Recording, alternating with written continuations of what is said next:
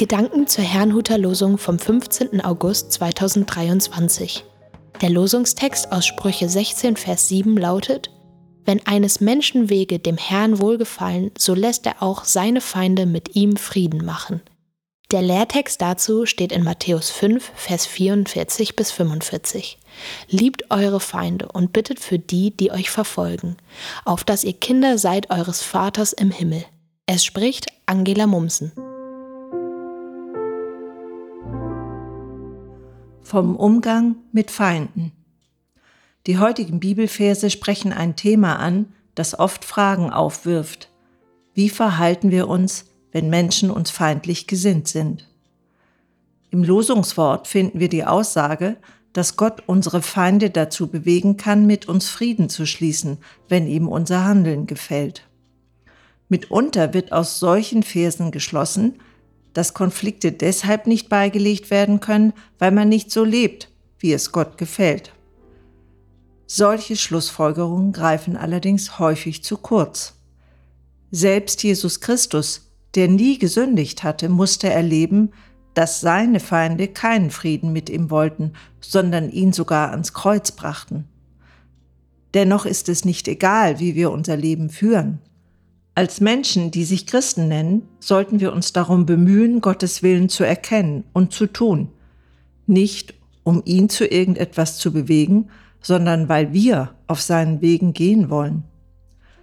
Dazu gehört es auch, ihm alles anzubefehlen. So heißt es in dem Kapitel, aus dem das Losungswort stammt, Befiehl dem Herrn deine Werke, so wird dein Vorhaben gelingen. Wenn wir Gott etwas anbefehlen, legen wir es in seine Hände. Nicht unser, sondern sein Wille ist es dann, der zählt. Es findet sozusagen ein Abgleich statt, im Zweifelsfall zu seinen Gunsten. Im Lehrtext spricht Jesus über Feindesliebe und fordert seine Jünger damit heraus. Im Grunde sagte er, Nächstenliebe ist der Standard, aber ihr sollt über den Standard hinaus handeln. Doch wie genau soll das aussehen? Indem wir Gott nicht nur die Menschen anbefehlen, die uns am Herzen liegen.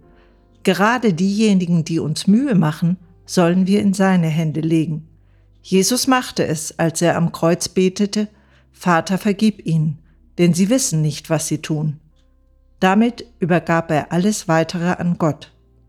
Solch ein Handeln im Vertrauen auf Gott macht deutlich, dass wir Kinder des Vaters im Himmel sind. Ich wünsche Ihnen einen gesegneten Tag und wenn Sie mögen, können Sie mit mir beten. Vater im Himmel, du weißt, dass ich so handeln und leben möchte, dass es dir gefällt. Du weißt auch, dass mir manche Menschen große Mühe machen. Ich bitte dich, mir dabei zu helfen, Dinge nicht nach eigenen Vorstellungen zu regeln, sondern zuerst deinen Willen zu suchen. Ebenso will ich lernen, Menschen, mit denen ich nicht klarkomme, aber auch die, die mir Böses wollen, in deine treuen Hände zu übergeben, indem ich für sie bitte. Dein Wille geschehe in meinem, aber auch in ihrem Leben. In Jesu Namen. Amen.